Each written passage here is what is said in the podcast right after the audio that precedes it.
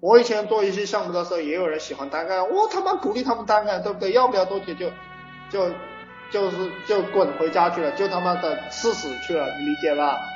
老板只有我们当得了，这个当老板，当老板就跟这个当皇帝一样，你们你们知道吧？不是谁都可以当老板的，这这个当老板是祖坟上冒青烟才可以当老板的，啊，不是谁都可以当老板的，呃。心理建设、机缘啊，各方面的一些东西都要充足的条件下才能当老板。你像比如说，其实我们这个群里也有很多人跟我很长时间，一直赚不到钱，因为他们本性不是老板，理解吧？本性不是老板。